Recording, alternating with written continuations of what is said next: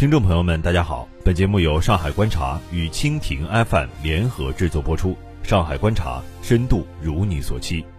外企员工年终奖不知道在哪里？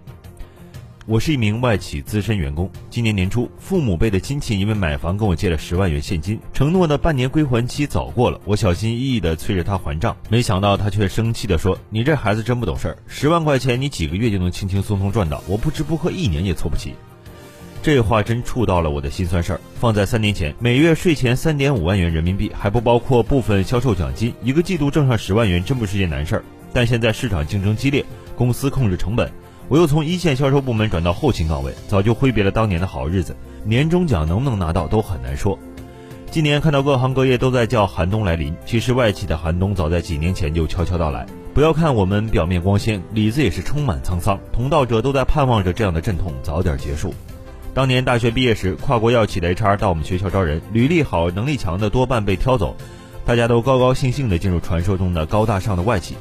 如今我们渐入中年，却突然发现服务多年的跨国药企开始明确裁员了。最近这段时间，不论是欧洲的胰岛素为主产品的跨国药企，还是美国世界排名靠前的著名药企，都在经历跨国药企史上规模相当大的裁员，少的百余人，多的上千人。这样的变化，让我们这些从业者精神高度紧张，惴惴不安，担心某一天在毫无防备的情况下突然没了工作。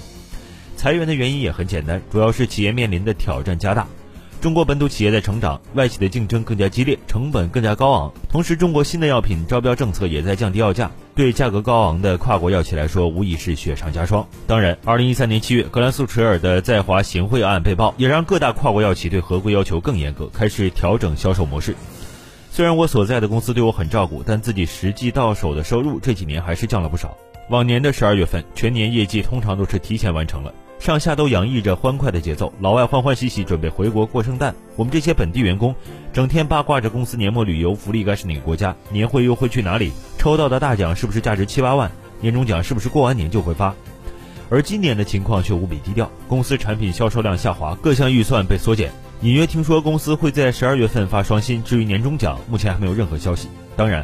我们的年终奖如果有的话，通常会在第二年的春天发放，晚到五月份发都有可能。因为这些变化，我也做出了新的选择。我将离开了服务五年的这家公司，准备回到之前的老东家那里。